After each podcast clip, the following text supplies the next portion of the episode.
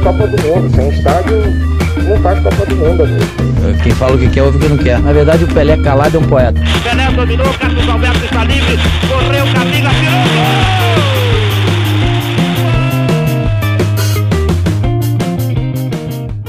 gol! Oi, está no ar mais um episódio do Cornetas Podcast, nosso episódio de número 25. Hoje eu tô com meus cornetas favoritos na tela. Abaixo de mim está Bruno Araújo. Tudo bem, Bruno? Tudo primeira de luxo, Rafael Moraes.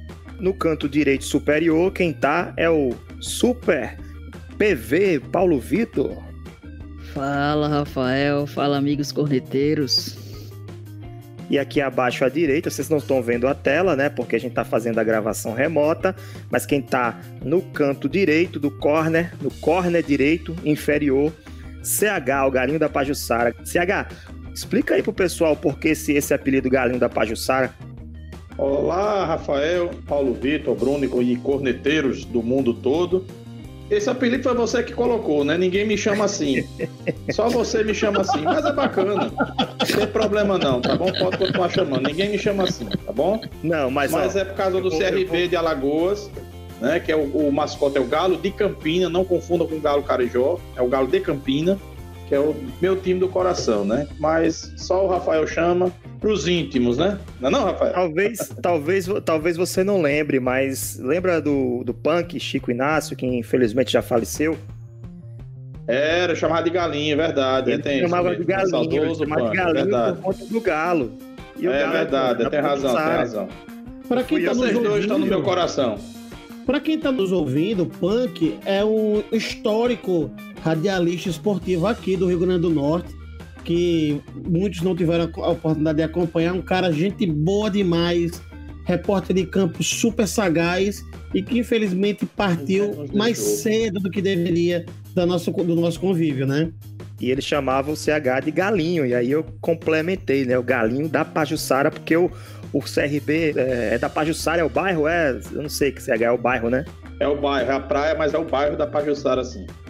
Mas aí, vocês entenderam a dica, né? Se ficar íntimo de CH, pode chamar de galinho. Se não, é Carlos Henrique com C ou então CH, no máximo. Vamos falar do que interessa desse episódio de número 25, depois desse prólogo aí, falando besteira, né?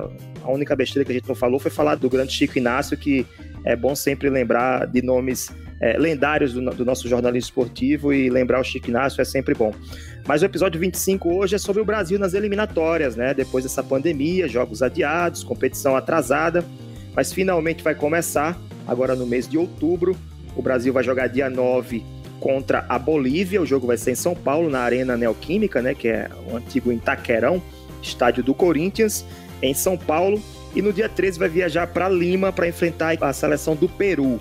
A seleção já foi convocada e o nosso papo hoje é sobre essa convocação e sobre as perspectivas.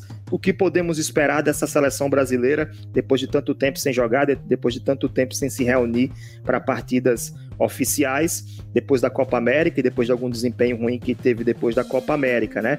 Ah, daqui a pouco eu vou falar, não vou falar a convocação completa, né? Porque senão a gente perderia muito tempo aqui. Mas eu vou citar daqui a pouquinho as mudanças que aconteceram, né? Aliás, eu posso começar por elas, o que, é que vocês acham? Pode ser? Sim, Tá. Dos jogadores que estavam sendo convocados, o Alisson voltou, estava se recuperando de lesão, o goleiro e, e Santos também, que não estava no anterior, é, e não foram chamados o Alisson recuperado de lesão e Santos. Na anterior foram chamados Ederson do City e Ivan da Ponte. Dessa vez foi Alisson e Santos, Santos do Atlético Paranaense, né? Na defesa, ele convocou Rodrigo Caio, do Flamengo, e tirou o Éder Militão da lista. O Éder Militão, se não me engano, está no Real Madrid e é reserva. isso.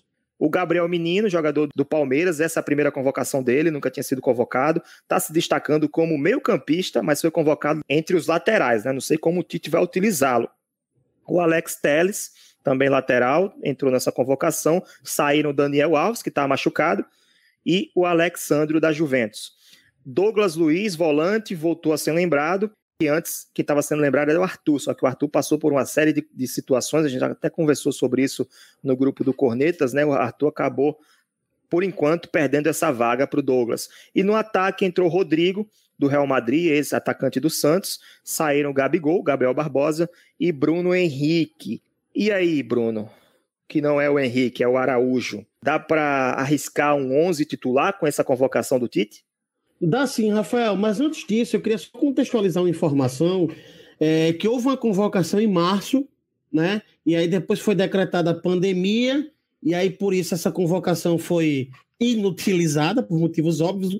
O futebol parou no mundo todo, e com esse retorno do futebol gradual, Tite fez a nova convocação e Rafael já trouxe aí as diferenças entre uma convocação e outra. Mas assim, Rafael, e sinceramente, uma das coisas que mais me chama atenção nessa nova convocação e nesse 11, que eu cheguei inclusive a ensaiar esse novo 11 aqui do Brasil, são as laterais. Marcelo já, já vinha com convocações é, Laicá, o Daniel Alves, mas definitivamente a gente tem agora uma renovação nas laterais, que são setores que historicamente o Brasil sempre teve bons jogadores, né? Hoje a gente tem aqui é, convocados o Danilo e o Renan Lodi, que acredito eu devem ser os titulares. Eu vou trazer aqui a escalação de como eu montei o time aqui e a gente pode discutir a partir de então. É, eu escalei a seleção brasileira com base nessa convocação do Tite com Alisson, Danilo, Thiago Silva, Marquinhos e Renan Lodi. Acredito que ele deve usar Thiago Silva e Marquinhos pelo fato de serem jogadores que atuam junto, possuem entrosamento e oferecem uma segurança para um início de disputa. Eu acho que é pertinente, é inteligente você oferecer isso. Teríamos no meio-campo Casemiro, Fabinho, Coutinho e Everton Ribeiro, Neymar e Gabriel Jesus. Por que, que eu escalei Neymar e Gabriel Jesus? Porque são jogadores que podem oferecer bastante movimentação e Gabriel Jesus, mesmo, mesmo não sendo um jogador muito alto, ele é um jogador que pode atuar como referência também e nem caindo pelas pontas. Eu acredito que seja uma, uma boa alternativa de ataque, um ataque que é jovem, é um ataque que tem velocidade e que pode dar dinâmica. A mesma coisa em relação a Coutinho e Everton Ribeiro. Coutinho, ele fez alguns bons jogos na reta final da, da Champions, mas é banco, era banco, né? No Bayern de Munique. Já voltou para o Barcelona, né? Mas a gente não sabe ainda como vai ser aproveitado. Mas é um jogador que tem potencial, teve uma queda, mas sinceramente eu espero que ele possa voltar. E tem outros nomes que a gente pode destacar da convocação, como o Bruno Guimarães, o próprio Rodrigo do Real Madrid, que tem sido muito elogiado, né? E tem Roberto Firmino e Richarlison no ataque. Enfim, a gente iniciou um processo real de atualização, de renovação da seleção brasileira e que esse processo ele é importante que aconteça agora, mas ele precisa é, acontecer de maneira é, gradativa. Não dá para mudar tudo, porque a gente está falando de eliminatória e só estará na Copa se vencer ou se tiver entre os principais, os melhores classificados eliminatórias. Então, essa transição vai acontecer, é gradual, mas o que eu espero é que o Tite ele passe a escalar a seleção de forma menos, não só previsível, mas fazer o time jogar de maneira menos previsível. E acredito que essas convocações, como a do Gabriel Menino, por exemplo, uma das, das tônicas dessa convocação é de jogadores versáteis, jogadores que possam atuar em mais de uma posição e que o time consiga mudar a forma de jogar sem necessariamente você substituir jogadores. Você pode simplesmente ali no meio, você tem o Gabriel Menino que joga pelo mas também joga lateral, você tem Neymar que pode jogar um pouco mais atrás, criando a jogada, pode jogar pelo, pelo lado, você tem o próprio, o próprio Gabriel Jesus, como eu citei, que joga lá no meio dos zagueiros, mas que pode jogar também pelas pontas. Então, o próprio Everton Ribeiro, que pode jogar também como atacante pelo lado, pode jogar pelo meio. Então, começa a se oferecer uma possibilidade de variação dentro da seleção que muitas vezes a gente poderia não ter. As posições é. não são mais tão guardadas assim. PV, o, o Bruno escalou o time no 4-4-2, né? Mas citou que ele tem opções de fazer variações no, no sistema tático da equipe. Eu acho que a grande incógnita é do meio para frente, né? Porque a defesa está bem, bem desenhada. O próprio Tite ele já deixou isso bem claro, né? O Danilo já estava na Copa do Mundo de 2018, o Alisson tem vaga garantida, a zaga é a zaga, é, é, provavelmente é a zaga titular do PSG. O lateral esquerdo, Renan Lodi, ele já utilizou, mas do meio para frente, quem que você arrisca aí? Quem seriam os escalados se você fosse o treinador? Olha, se eu fosse o treinador, eu até iria é, parecido com o que, que Bruno escalou Na verdade, eu creio até que igual, iria com o Everton Ribeiro. Porque acho que até em discussões passadas eu sempre deixei claro que para mim Everton Ribeiro é, um dos, é o melhor jogador que atua no Brasil. É o mestre né? do Brasil. Então, é. Então eu colocaria ele, mas acredito que não vai vir assim. Né? Acredito que, que, na minha visão, Everton Ribeiro vai no banco e Richarlison vai entrar nessa, nessa, nessa frente. Richarlison pela direita, Neymar pela esquerda e Gabriel Jesus pelo meio. Acredito que seja isso. É, só para falar um pouco mais né, dessa convocação, e aí a citação que Bruno falou de Gabriel Menino, é algo que até renovou minhas expectativas diante da entrevista que eu assisti de Tite, que ele deu a, a, ao Sport TV, aonde ele citava essa nomenclatura que ela vem do futebol atual, que é o posição-função. Né? A gente tem, tem que parar de enxergar o jogador apenas pela posição que ele atua. Fixa. É, fixa. Pela posição fixa, né? É, e ver essa função. E onde ele explicou muito bem por que, que ele convocou o Gabriel Menino. O Gabriel Menino, na verdade, dentro do modelo de jogo que Tite quer para a seleção, ele quer um lateral direito dele construtor. Um lateral direito que arpe o jogo, que vá por dentro. Por isso, até que eu acredito que Richarlison jogue na frente, porque Richarlison vai jogar aberto pela direita. E aí o lateral vai construir por dentro.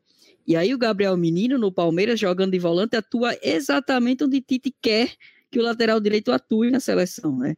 Então é, o, é, entra aí a função.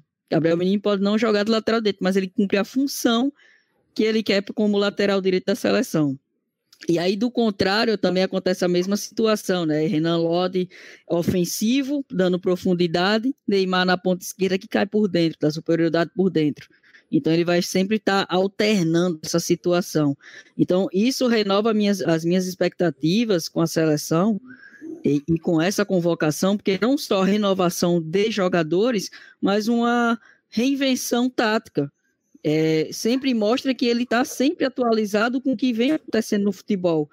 E eu continuo, para mim, falando, a gente tem ainda hoje o treinador mais preparado e pronto para estar dentro da seleção. Por mais que se fale outros, por mais que se diga que às vezes não está dando certo, ainda para mim continua sendo é, o treinador mais qualificado para estar lá. Nesse, nesse time que você falou, são três atacantes, né? Isso. O Jesus centralizado, o Neymar e o Richarlison pelas pontas. E quem completaria o meio-campo é. Casemiro, Casemiro, Fabinho e Coutinho. Casimiro Pra mim é o que vai entrar, tá? É o que 4, o que 3, Tite 3. vai. Isso, é o que Tite vai. Para E mim. o Bruno é Guimarães, isso. Bruno Guimarães não teria vaga aí no lugar do Fabinho, não? Olha, é, disputa com Casemiro. não, é uma situação. Não, Bruno Guimarães briga com o Fabinho, como segundo volante mesmo. Mas eu acredito que, que Fabinho vai entrar nesse time, até porque ele faz esse área a área, era lateral de origem antes, né? Então ele sabe fazer essa, essa É situação. outro, né? Que também É é, outro que é traz a mesma função. situação do menino. Como o Bruno falou da versa- ve- versatilidade do, da equipe, né? O elenco Marquinhos todo, também. Marquinhos Marquinhos é joga de outro, faz lateral, volante. joga Faz zagueiro, faz, volante. faz volante. Exatamente. Vamos de corneta aleatória, mais uma corneta aleatória de número 25, 25, cor- 26, porque no primeiro episódio foram duas cornetas, eu lembro muito bem, que depois a gente decidiu de deixar apenas uma corneta aleatória. Hoje a corneta é pro meu amigo Bruno Araújo. Facinha essa, Bruno, facinha, facinha, Hum. mole, mole. Você prefere jogos, assistir jogos de seleções ou assistir jogos de clubes? E por quê? Rapaz, não é mole não, viu, bicho? Não é mole não. Porque os jogos de seleções, ele é interessante porque reúne o melhor do país, né? Então, você tem grandes astros daquele país, você tem a lógica do futebol daquele país implantada em campo. E é diferente de assistir os jogos de clubes. Mas os jogos de clubes são interessantes porque trazem jogadores do mundo inteiro, principalmente quando a gente fala do futebol europeu, né? E aí do, do brasileiro é interessante porque você tem jogadores desconhecidos, talentos que você não, não consegue ver de outras formas. Mas no fim das contas, eu gosto do jogo que eu consigo assistir pessoalmente. Então, no fim das contas, é o jogo de clube, porque jogos de seleções é mais difícil de assistir pessoalmente. Então eu prefiro jogos de clubes exclusivamente por essa razão. Porque estar na arquibancada não tem nada, absolutamente nada, que substitua estar na arquibancada gritando pelo time. CH, seleção ou clube? Olha, depende da, da ocasião, né? Uma Copa do Mundo tal, a gente se interessa mais, eu particularmente me interesso mais, lógico, até porque os clubes não estão atuando em alguns lugares, né? É, mas se for no cômputo geral, eu prefiro os jogos de clube. Né? Também por isso que o Bruno falou, e também porque, sinceramente, se for levar aqui para o Brasil, eu, a não ser profissionalmente, eu não tenho quase nenhum interesse mais pela seleção brasileira por N motivos, há muitos anos. Né? Não acompanho a seleção brasileira, pouco me interessa, repito, a não ser profissionalmente, para poder depois ter a ideia do que é está acontecendo, mas em termos de gosto, nem torcida mais eu tenho aquele gosto de antigamente. Né? Mas quando uma Eurocopa é maravilhoso, uma Copa do Mundo é maravilhoso, né? Mas é como o Bruno disse, nada ultrapassa o gosto. Você está torcendo pelo seu time, aquele que está no seu coração, né? Você ou no estádio ou na televisão, é ali que a paixão é, acende. A seleção brasileira é a paixão de muitos, mas se você perguntar para o brasileiro ou qualquer pessoa do mundo, a não ser aqueles extremamente patriotas, 90% vai preferir o seu clube a seleção brasileira. Pode fazer a pesquisa, isso é, é, é causa ganha. Eu prefiro os Perfeito. clubes. Bola rolando para o nosso segundo tempo. Segundo tempo em jogo, começou agora. Vou começar por você, CH. Ah, os outros dois cornetas já escalaram suas seleções. Quero ouvir sua opinião também, né? E aí, Gabriel Jesus entra no seu time ou o Roberto Firmino, que é alagoano, é, seria o titular para você? Dê, uma, dê a sua opinião geral aí sobre essa seleção, essa primeira, Não, não esse primeiro teste do Brasil. Não sou barrista a esse ponto, não, tá? Eu olho o momento, né? apesar de achar bacana ver o meu conterrâneo, prata da casa do meu time, né? Tendo sucesso, mas se ele não estiver bem, não tem que estar tá lá, não. Né? Na seleção, isso para mim não conta, não. Mas eu acho, antes de, de, dizer a seleção que eu acho que vai entrar, né? Que é diferente da minha, eu acho que o Tite, às vezes, ele precisa entrar no linguajar popular. Porque não adianta você falar externos desequilibrantes quando você tem um cara ali que só faz acompanhar uma partida de futebol e não sabe o que é isso. Eu não, sinceramente, eu não gosto, não das ideias dele. Eu não gosto de como ele externa isso numa entrevista, né? como ele fala, porque ele filosofa demais e acaba complicando até especialistas que querem entender em alguns momentos o que ele quer falar. Mas, sem dúvida, é um grande treinador hoje, no momento, no Brasil, é a melhor opção, concordo com o PV. Né? E nessa convocação, eu temo muito pela não utilização do Gabriel Menino. É um cara versátil, é um garoto que está se destacando, né?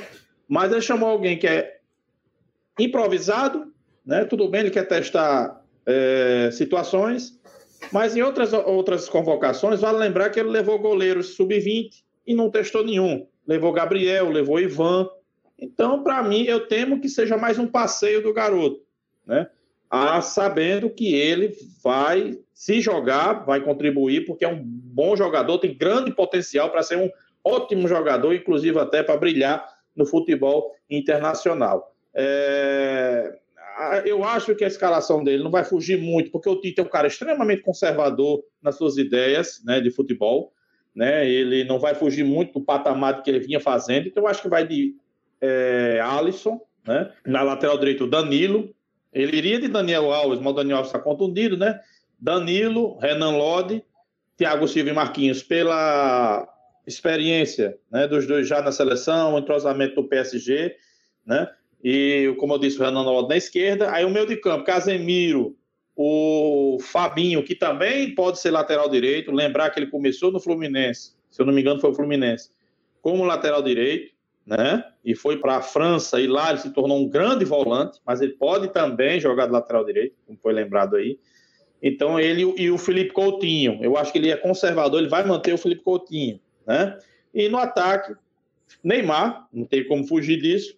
É, Roberto Firmino e Gabriel Jesus, porque ele gosta de colocar o Gabriel Jesus ali na ponta e que acho um desperdício. Né? Não era a minha seleção mas eu acho que vai ser dessa forma, o 4-3-3 que ele gosta, com jogadores que sabem sair para o jogo, como o Casemiro e o Fabinho, mas que tem um poder de marcação também muito forte, que ele gosta de manter a bola, gosta dessa marcação forte, e jogadores ágeis e com muita habilidade né, lá na frente, né, principalmente o Neymar lá para o cara que vai resolver. Né? Então, acho que vai ser dessa forma que o Tite vai para o primeiro jogo agora nessa semana contra a Bolívia e depois contra o Peru fora de casa. Né? Dois adversários bem acessíveis, né? O Brasil é, lógico, o favorito sempre na eliminatória, mas para começar com a Bolívia já é um bom negócio, vai começar bem. Lógico que a gente tem que respeitar, né? O futebol tem dessas coisas, caixinha de surpresa, mas eu acho muito improvável que o Brasil vá tropeçar na Bolívia em casa. Então, eu acho dessa forma aí que o Brasil vai começar sua caminhada rumo aí à Copa de 2022. Na minha avaliação, Tite, com seu conservadorismo, né, com sua filosofia, tanto nas palavras como a filosofia tática, ele vai manter essa equipe, que para mim já é muito forte. Mas só para finalizar, durante o jogo, eu tenho nenhuma dúvida, durante os jogos, ele vai utilizar o Bruno Guimarães, vai utilizar o Everton Ribeiro. O Everton Ribeiro tem chance sim nesse time, eu acho. No meu time, ele estaria na vaga do Felipe Coutinho, né? E o Gabriel Jesus, para mim, daria vaga ao Richarlison lá na frente. Né? Então, acho que esse aí é o esboço mais ou menos para começar bem essas eliminatórias e o Tite vai manter um pouco do que ele vinha fazendo anteriormente. É para não ter que repetir tudo, eu, eu, minha seleção é praticamente a mesma que o CH falou. Eu acredito que esse, esse seja o time. Mas eu gostaria de ver o Bruno Guimarães sendo testado já de início, desde o início, ao invés do Fabinho. Mas, claro, o Fabinho também tem todo o seu merecimento de estar ali naquela, como titular, né? Mas vamos esperar a escalação do Tite para saber. Queria falar um pouquinho sobre o, os participantes, né? O que, é que vocês acham? Quem são os principais adversários do Brasil, além da Argentina de sempre, né? Argentina, Bolívia, Brasil, Chile, Colômbia, Equador, Paraguai, Peru, Uruguai e Venezuela. São 10 participantes. O sistema de disputa é o mesmo dos últimos anos. Turno e retorno, todos contra todos. 10 seleções são 18 partidas, 18 rodadas. Os quatro primeiros classificam diretamente para a Copa do Mundo. O quinto colocado vai disputar com a Oceania uma vaga na Copa de 2022 no Catar. É, queria fazer uma rodada né, de, de comentários sobre os, as principais seleções e seus principais destaques que podem estar é, é, disputando com o Brasil, mas antes Bruno Araújo queria falar, levantou o dedinho, tem sua vez. Não, é, é, rapidinho, Rafael. É só um ponto em relação ao Tite em si.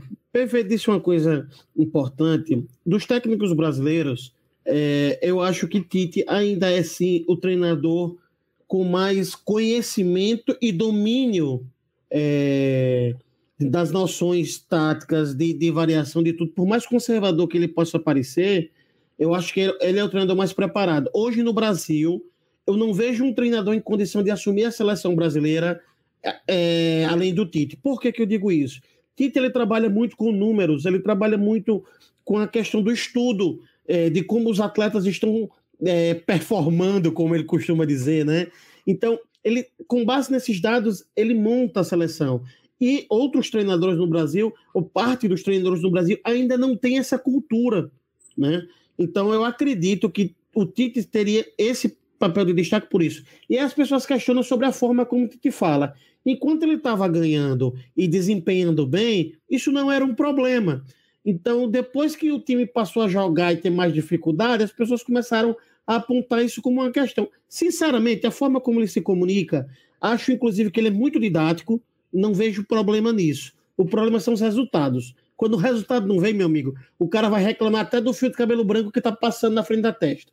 Vamos, vamos fazer aquela rodada final, como eu falei, já estamos com, já estamos com 25 minutos de episódio é, dos 10 participantes, vou tentar ser mais direto ainda, dos 10 participantes, primeiro PV, depois CH, depois Bruno, na sequência. PV, CH e Bruno, na sequência, tá? Ah, além do Brasil, claro, a gente acredita que o Brasil consiga essa vaga. Quais seriam os outros três classificados? O quinto colocado, que vai disputar uma vaga com a, com a Oceania, e se tem mais alguém que possa brigar ainda por uma dessas cinco vagas, PV? Então, é, olhando para nossas eliminatórias, né? É algo assim, normalmente é difícil fugir daquele padrão, né? Brasil, Argentina, Chile, Colômbia, Uruguai, sempre ali os cinco na briga, né? é, é, difícil aparecer um outro. Às vezes o Paraguai vai lá, o Peru surpreendeu né, né nessas últimas, né? Mas assim, na minha visão, eu acredito que Brasil, Colômbia e Uruguai, por manutenção de treinador, por manutenção de uma base, esses três saem mais fortes. Eu sou sempre um cara que, assim, eu sempre é, me chateio, acho que é a palavra certa, quando dizem que a Argentina é favorita a algo. Que a Argentina sempre é favorita a algo, mas não ganha nada. normalmente, né? De algo grande. Algo grande. Copa do Mundo, assim, chegou duas vezes vice agora. Duas vezes ou foi uma vez vice? Uma da Copa do Mundo mas não ganha. e duas vezes na Copa América. É, e não, mas não ganha. Então, assim, é, a, e além disso, além de não estar tá tendo resultados, existe agora uma renovação na seleção da Argentina. É, né, o, o treinador é o Scaloni, é, já renova o treinador, e, existe renovação de jogadores, né, o Sarabia vai, da, da, do Internacional vai estar tá na seleção, é, o Papu Gomes já vinha entrando do Atalanta, já vinha chegando, mas agora é um titulado do, do time. Então, mas assim, a gente é uma. ou não? Para mim vai estar tá na briga. Eu não vou, não vou garantir. Para mim, os três primeiros, os três primeiros que eu coloco: Brasil, Colômbia e Uruguai. Chile e Argentina, para mim, vão brigar aí pela quem pega a quarta vaga e quem vai para repescagem. Uhum. Não esqueçam que o Peru chegou à final da Copa América, né? CH, seus é, palpites. É, mas eu acho assim que Peru normalmente é aquele negócio. Acontece de, de chegar, mas não é, não é algo regular. Então, Entendi. por isso que eu não coloco ele ali nesse momento altos e baixos. Isso. Bom, Rafael, é... eu vou mais ou menos na linha do, do PV, né? O Argentina é um time muito constante, o Argentina tem elenco, não tem time. É quase um Messi Futebol Clube, né? Porque se não fosse o Messi, a Argentina não estaria na Copa 2018. Vale lembrar que foi para a última rodada com a corda no pescoço e precisou o Messi fazer 3 a 0 no Equador, aliás, 3 a 2 lá em Quito, para se classificar para a Copa do Mundo, né? E vale lembrar os fracassos que a Argentina já teve, os, os perrengues que a Argentina passou nas últimas eliminatórias, né? Então, eu acredito muito que a Argentina, Brasil e Uruguai são os favoritos por realmente manterem a base, né, com grandes jogadores, e também a Colômbia, que sempre é, é, é uma seleção que está ali, está ali presente, não é a grande favorita, mas é um time de respeito, né? Eu acho que esses três aí vão é, se classificar. E eu, eu fico Argentina, Chile, né? É, nessas últimas condições, e ali brigando por fora o Paraguai e o Peru. A gente fica com um pouco de dificuldade por causa dessa parada da pandemia, porque a gente não passou um tempo sem futebol. Então a gente tem né? que ver como esses jogadores. Isso, como os jogadores vão estar, como é que eles vão render, se comportar, mas pelo menos nessa largada, pelo que a gente vê no geral, no histórico, e as seleções convocadas, eu fico com os três favoritos: Brasil, Uruguai e Colômbia, e Argentina, Chile e Paraguai brigando ali para as duas últimas vagas. Bruno, você também não bota fé na Argentina, não?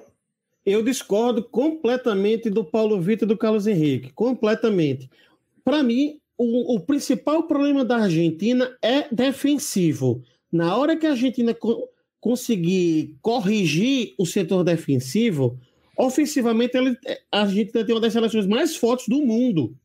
Então, se conseguir dar corpo, organizar a seleção, ela é fortíssima. Ela, inclusive, foi finalista é, na Copa aqui no Brasil. Tudo bem que era uma outra seleção, a gente passou muito tempo depois disso.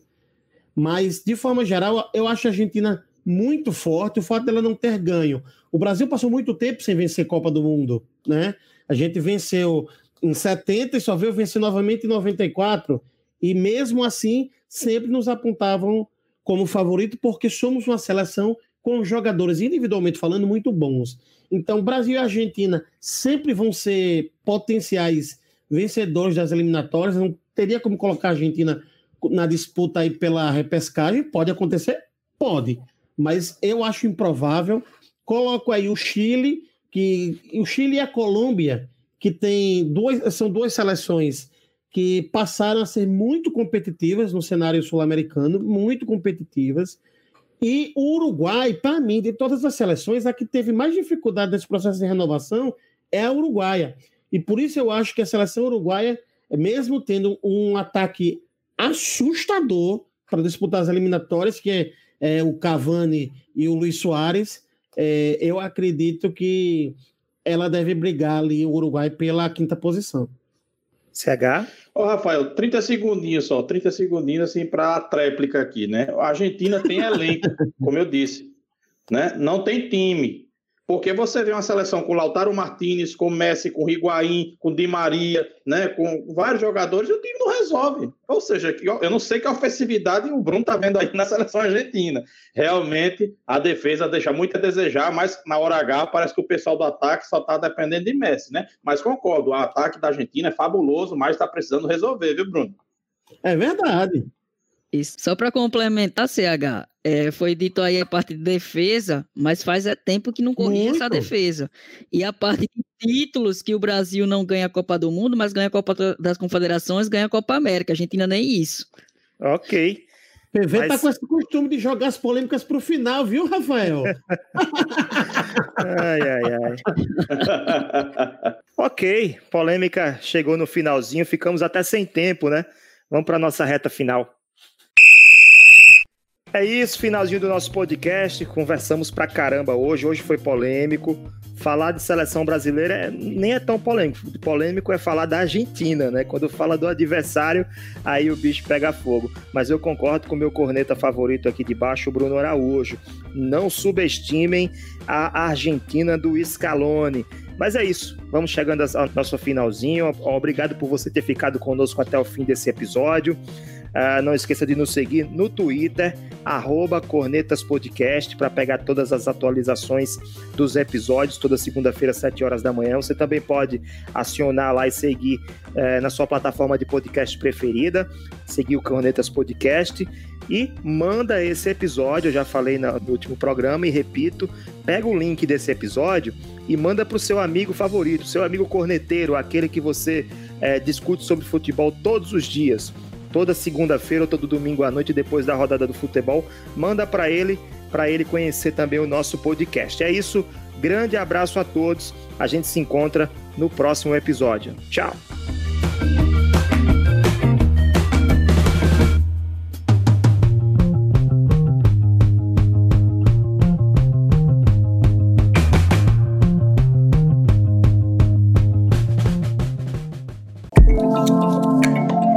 Este podcast é produzido por Play Áudio Rádio Indoor. Play Áudio Rádio Indoor.